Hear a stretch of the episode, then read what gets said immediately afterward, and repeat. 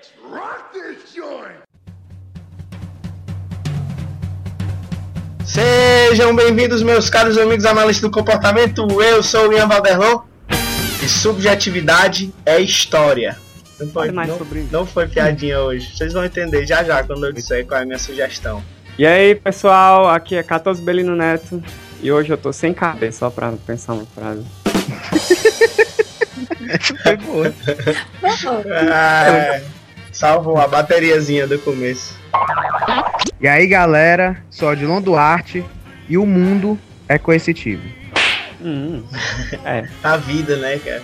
A vida. Oi, pessoal, meu nome é Laís e usando um pouco um ditado que eu não gosto muito, mas que vai servir, se sua cabeça ainda não foi explodida por algum artigo de análise do comportamento, pode se preparar porque é igual a dor de corno. Se você ainda não foi, você será. Arriegua. Vai! Eu não tô dizendo, eu só consegui pensar nessa porque eu achava que era pra fazer Eu graça. fiquei sem, sem Mas palavras agora. Que bom, Laís, que você. Eu, eu, o teu namorado ouve esse podcast. Tomara que não. Se ouvir, tomara que ele não entenda. Então, eu, ele, não- ele não entende. Então, meus caros amigos, estamos aqui reunidos mais uma vez, agora para falar sobre textos de análise do comportamento que explodiram nossas cabeças.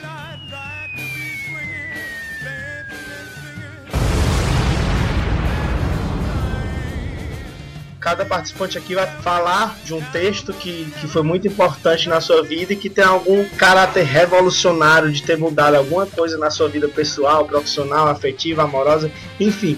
Vamos ver aqui o que, que cada um vai falar hoje no Cearacast Explodindo Cabeças. Solta a vinheta aí, Catito.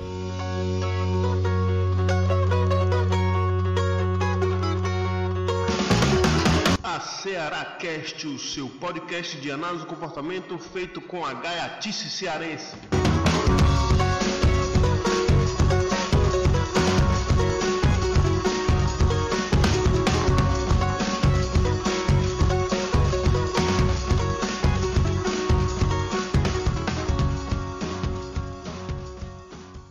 Pessoal, já que a gente tá falando de coisas que explodiram nossas cabeças, que tal se cada um aqui pedir uma música pro Catito colocar? Qual é a música que tu vai querer, Umbelin? Paz, uma música que eu gosto muito e tem a ver até com. do- é, era uma música que eu ouvia muito com a minha namorada no começo do namoro, então tem um- uma, uma coisa afetiva aí.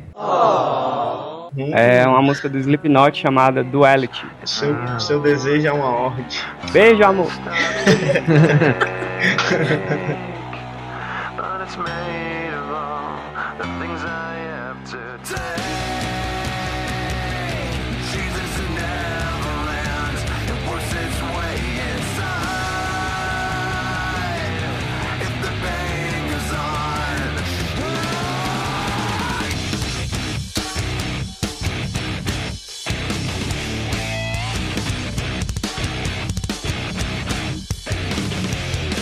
Eu vou falar de um livro que explodiu a minha cabeça, cara. Ô, cara, tomara que não seja o meu, velho, porque eu não tenho plano B, não. Eu acho que não, porque... Eu tô com medo agora também, vai aí. Vai lá. É, então, foi o livro do Niklas Tornek, Ufa. que é o Learning RFT. Como é que é, macho?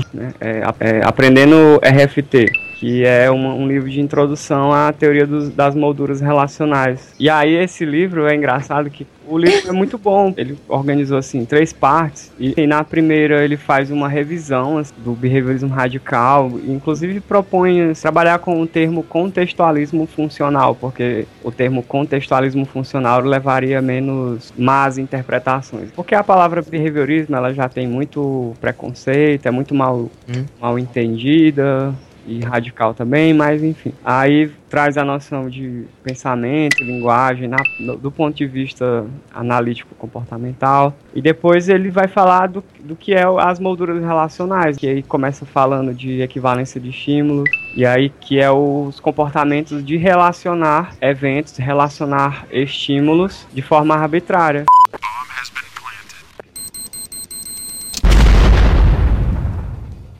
Certo. Então, esse livro foi importante pra mim, eu digo, eu digo que explodiu minha cabeça porque, primeiro, me ajudou a entender, então, processos cognitivos de forma não mentalista, desde então, entendendo molduras relacionais e responder relacional arbitrário, eu consegui entender, então, quando eu tô pensando algo, entender isso como um comportamento, ou seja, entender qual é a função disso. E, ou seja, eu não tenho mente, eu me comporto. Isso explodiu a minha Massa. mente. Mas. Pois é, aí esse livro também eu acho que foi importante porque acredito por causa da minha formação anterior em letras, né? Eu sempre fiquei assim, isso questões de linguagem assim, sempre me interessam. Aí um livro de análise de comportamento e tão atual, né, com as pesquisas atuais. Então isso foi bem, é, foi muito interessante pra mim.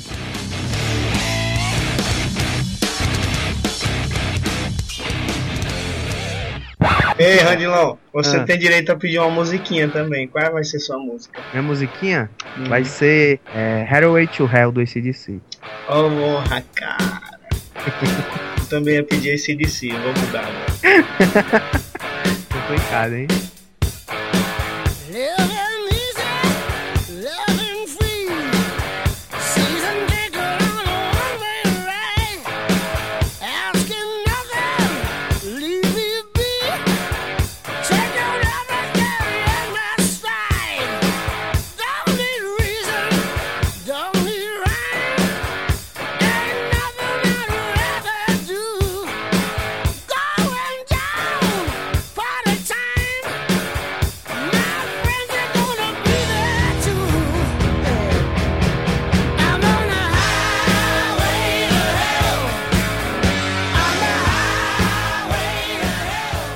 Eu trouxe aqui foi o primeiro livro de psicologia que eu comprei. Nem lembro como foi que eu conheci ele, mas eu sei que ele explodiu minha cabeça. Que é o Correção e suas implicações. Do Hum. Sidman. Eu não vou poder falar do livro todo, então eu escolhi, tipo, um artigo, um capítulo. O 4 foi o primeiro que me deu esse sentimento. Porque, tipo, eu, antigamente, eu era daquele tipo que defendia o discurso do baixa a menoridade penal, aumenta o tempo de cadeia, bandido bom é bandido morto. Eu tinha esse discurso. E esse livro era coisa atrás de coisa que eu levava. Enquanto eu ia lendo ele, ele ia descrevendo todos os problemas que o controle aversivo, que a coerção traz. Uhum. E o quão pouco eficaz ela é pra controlar o comportamento das pessoas.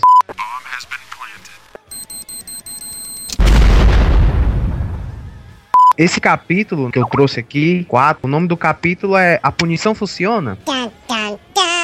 Aham. Bem, ele vem discutindo a partir de experimentos com ratos que ele fez. É toda a discussão. Até um, um não sei se vai entrar, eu fiz uma cadeira aí e o professor ele passou uns textos sobre violência e tal, e eu tava lendo esse livro. E aí ele mandou a gente fazer um texto sentido, sei lá, um negócio assim. Sobre isso, só que ele dava nota. Ele deu lá dois artigos, você podia se embasar. E eu perguntei, professor, só pode ser esses dois artigos?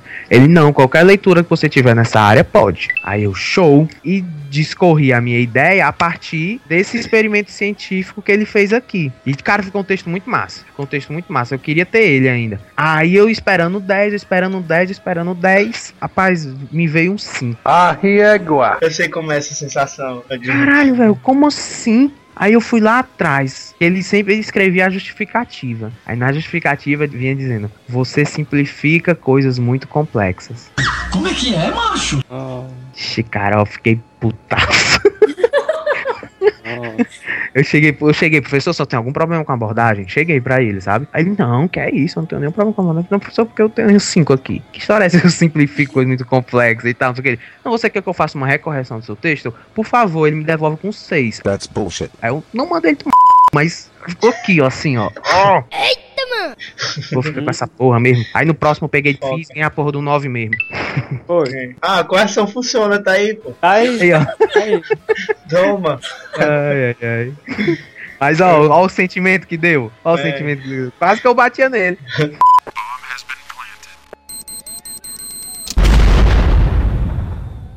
É um livro que eu indico pra todo mundo. Até tenho vontade de mostrar pra muita gente no meu Facebook. Uhum. Mas, né? eu sou-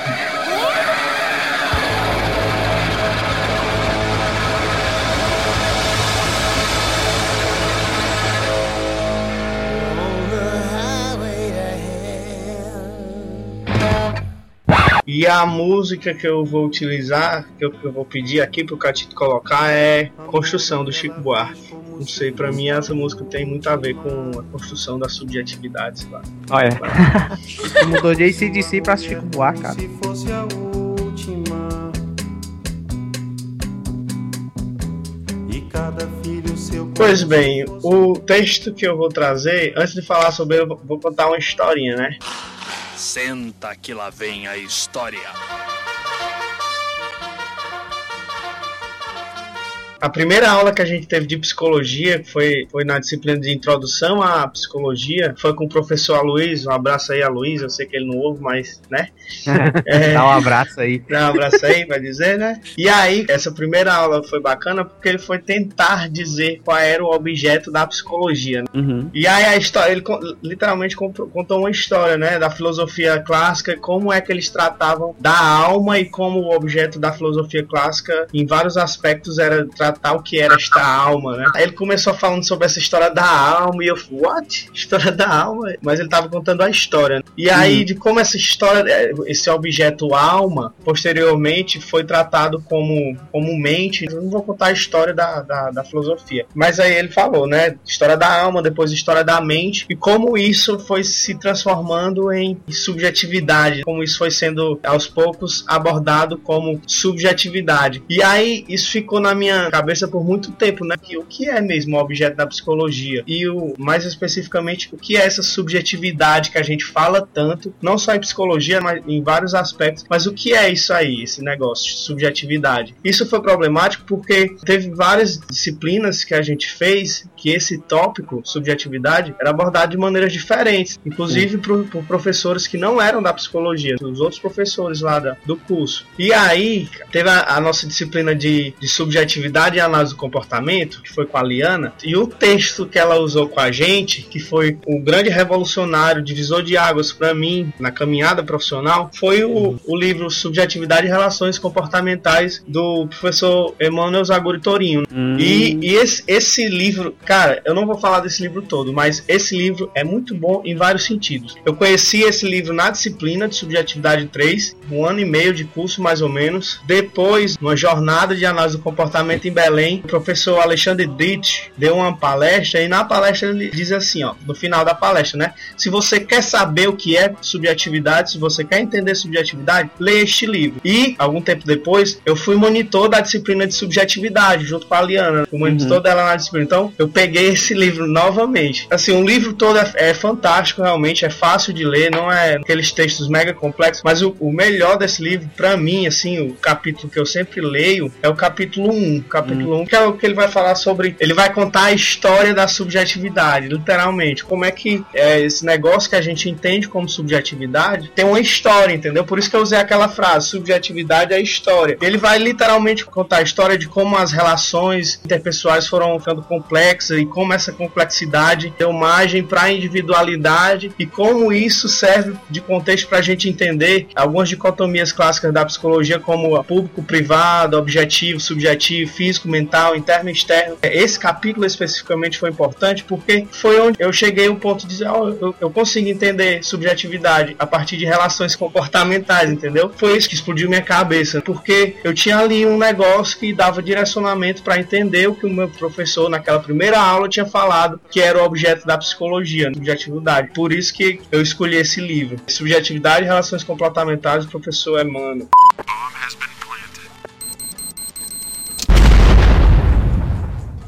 Na minha opinião, as principais im- implicações desse livro. Para você conhecer e entender subjetividade, você tem que conhecer e entender a história, as histórias, aliás, que an- antecedem ali a subjetividade. E esse livro, cara, ele poderia muito bem ser lido por outras pessoas das humanas, não só psicólogos, inclusive não necessariamente só analistas do comportamento, porque ele tem uma parte histórica muito, muito, muito interessante. Essa parte histórica, ele inclusive é pegando a base do Norbert Elias, né? Então, Exatamente. É um sociólogo muito, muito bom. né? Enfim, está aí minha sugestão.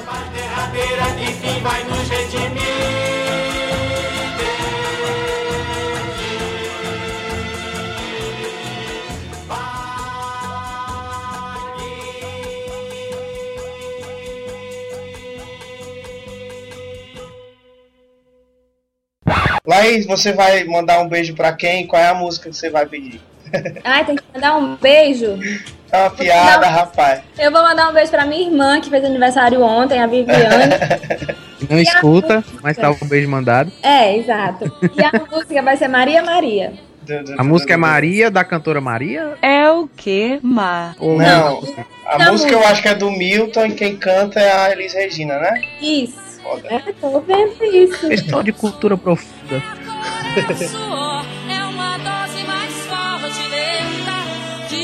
Gente que ri quando deve chorar e não vive, apenas aguenta.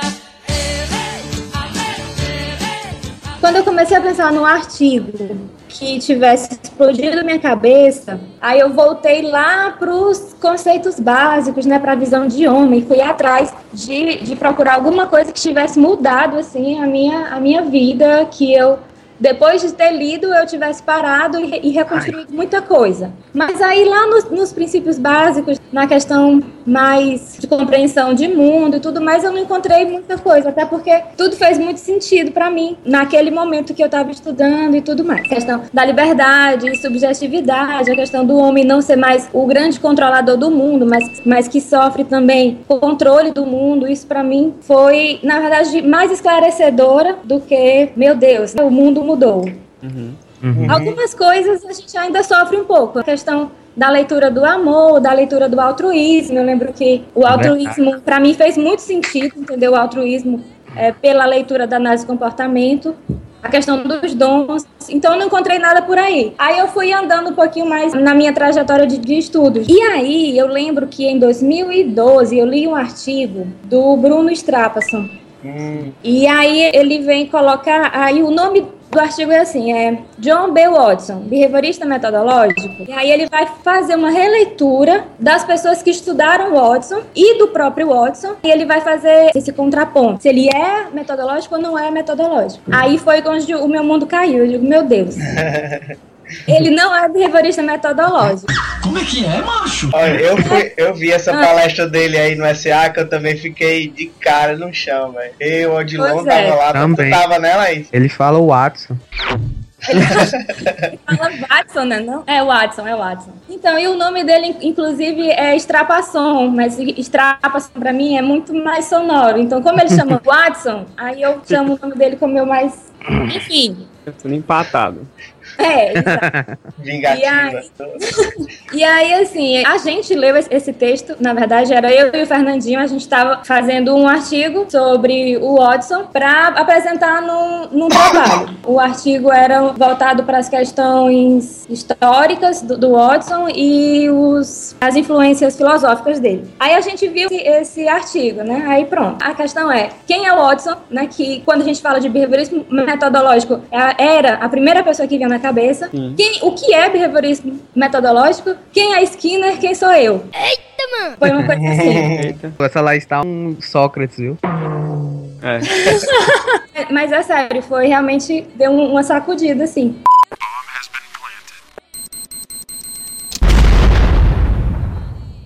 E aí ele vai explicando direitinho a questão do behaviorismo metodológico. Ele vai dizer que inicialmente o Watson ele se preocupa muito com a questão metodológica do estudo do objeto que ele, ele toma como psicologia científica, mas que ele não se detém muito, não se compromete muito claramente em relação à ontologia. Ele só vai fazer isso depois do manifesto. Então, a maioria das pessoas quando vão falar de Watson e enquadram ele ali como um behaviorista metodológico, pegam o manifesto. E, no entanto, ele tem outros artigos depois do manifesto que ele vai se posicionar como monista e não como Uhum. dualista. E isso para mim fez muito sentido, porque eu lia inicialmente os textos e aí tinha lá é, Watson, behaviorista metodológico, posição dualista. E tinha os trechos do manifesto, mas ainda no manifesto ele não se posicionava ontologicamente, ele não dizia o que é que ele ia fazer com os eventos não observáveis. Uhum. E aí os exemplos das citações para mim não faziam sentido, mas tá, né, eu, ia. É, é o que estão dizendo, é o que está escrito aqui no papel, então é isso aqui que vale. E aí o Strapperson traz também a própria classificação do Skinner sobre o que é um behaviorista metodológico. O Skinner tem também outro artigo que fala do Watson e nesse artigo que ele fala do Watson, ele não classifica em nenhum momento o Watson como behaviorista metodológico também. E isso para mim fez mais sentido ainda, porque o behaviorismo radical, radical de raiz, raiz Watson, porque foi quem fez ali, pegou toda aquela movimentação que estava acontecendo contra o movimento introspeccionista, fez o um manifesto, linkou ali a, a, a, posição behaviorista, sem muitos delineamentos naquele momento, só com a, a questão da preocupação com a cientificidade da psicologia. Sim, sim. Né? Se afiliar no modelo de ciência da época no modelo de ciência da época das ciências naturais. A questão do positivismo é outra coisa que o Strapasson coloca. Ah. O, o, positivismo ele é dualista. Uhum. Então o Strapasson vem dizer que, que o Watson não era positivista. Vixe, ah, meu mundo caiu agora. pois é. E aí, e aí, assim, foi muito legal esse artigo, porque além das coisas começarem a fazer sentido, eu também pude ter um, uma visão mais crítica do que você vem lendo, né? Assim, ah, eu li esse artigo, tá dizendo isso. Tá, mas pode ter outro artigo que esteja dando um contraponto. E não é por isso que. Aquela é a verdade é. única e aceitável. É, exatamente isso, em termos de história, pelo menos. A palestra do, do Bruno lá no SA, que foi massa porque tinha muita gente, muitos professores lá, né? E a gente realmente aprendeu a ensinar, porque eles foram ensinados assim, tem uma tradição muito grande de ser ensinado assim. Aí o Bruno foi lá e digo, não, não é bem assim. Os psicólogos brasileiros, eles têm muito essa posição. Pois é. Aí, um pouco nessa linha também, entra um artigo do De Rose que eu vi recentemente. O nome é O que é um Skinneriano? Uma reflexão sobre mestres, discípulos e influências intelectuais. E aí atenta também um pouquinho para essa coisa de você ter uma visão crítica, né? De você se posicionar diante do que você está lendo. Sim, sim, sim.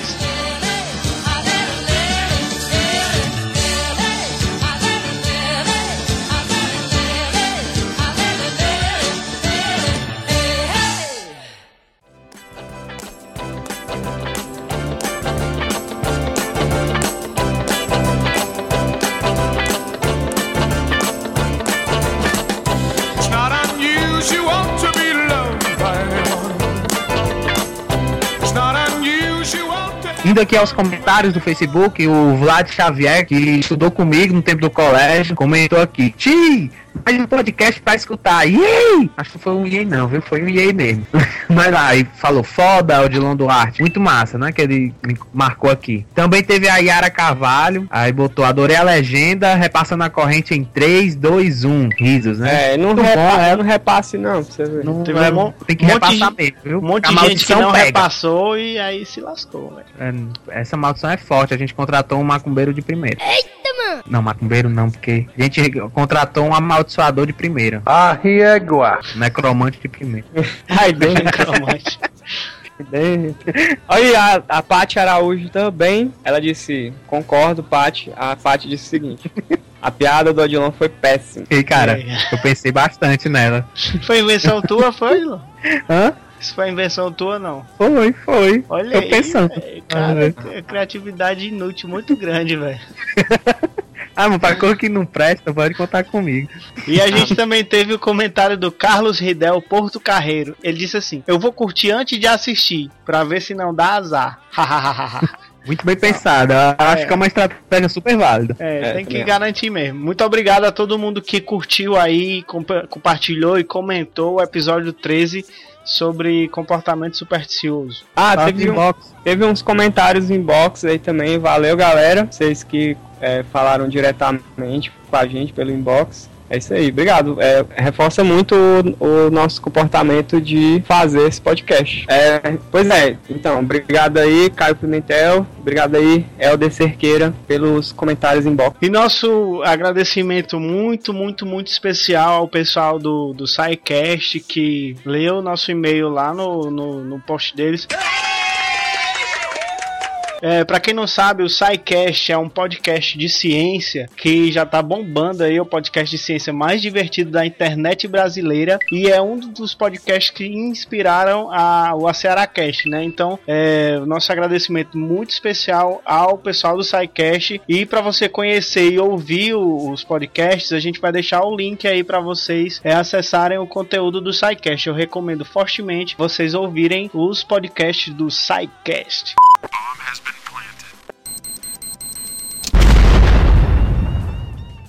Você quer conhecer o nosso podcast? Vá na página do Facebook. Estamos sentindo Saul Goodman, né?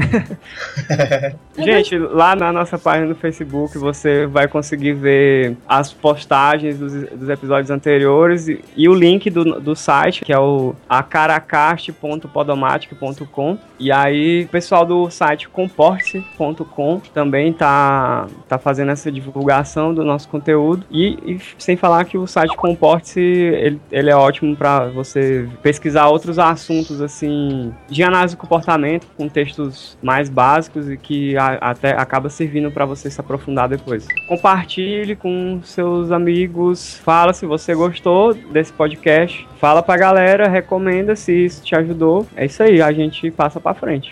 Ó, pessoal, se vocês se interessaram pelos artigos que a gente discutiu aqui, no post do episódio tem onde vocês podem acessar ou comprar esses materiais que a gente discutiu aqui.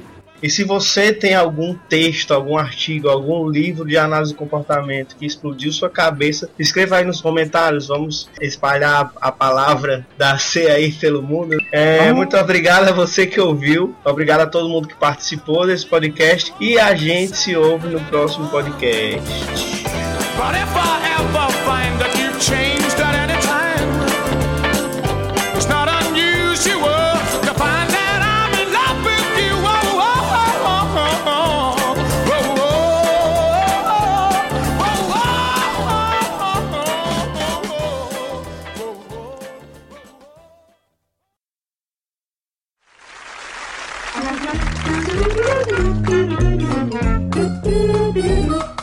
E eu prefiro explodir cabeças a mentes.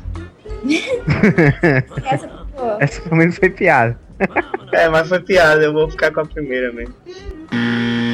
Eu vou pegar esse livro aqui, eu vou fazer que nem a Bíblia. Eu vou abrir. Ah, boa, boa. Pois é, pega o texto, lê uma frase. É. Viadinho. Peraí, eu abri um, nada a ver. Então, essa mesmo. Vai lá, capítulo tal, versículo tal. É. Fulano de tal disse. Irmãos, cara, eu tive uma ideia péssima e eu não consegui pensar em outra. É boa, Laís. Tu fala se for Boa. péssimo, dependendo da gente. porque aí o povo vai mangar de ti e fica engraçado. É, Ai, que ótimo! Gente, é sério, eu odeio vocês. Vai lá, vai. Diga isso Oi, não. pessoal. Vai lá, Laís. De novo. Oi, pessoal. É o que eu tava pensando em usar essa daqui que tem no meu marca-página aqui, ó. Você não pode ensinar nada a um homem, você só pode ajudá-lo a encontrar a resposta dentro dele mesmo. Aí dentro. a, a resposta através da endoscopia é. Que também pode existir, né? É. É, né? O cara tem uma doençazinha assim, né? no- no- na próstata. Aí Exato. a resposta tá dentro dele, né? Tem um- Censura, censura, censura. Vai, Laís. Odilon e Seja Laís. Diz assim, ah, tô nem aí. É, seja diva. pronto. Odilon e Laís. Eu diva, ó, o conselho do Maia. Nunca pensei que eu ouvi esse conselho do Maia.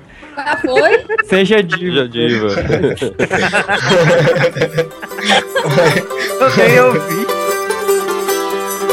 O AcearaCast é um projeto de extensão do Laboratório de Análise do Comportamento, vinculado à Universidade Federal do Ceará.